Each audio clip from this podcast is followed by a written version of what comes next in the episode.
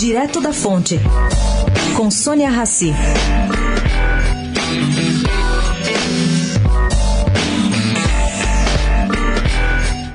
A distribuição de recursos do fundo partidário tem frustrado muitas candidatas esse ano, que ficaram apenas na expectativa de ter dinheiro para suas campanhas.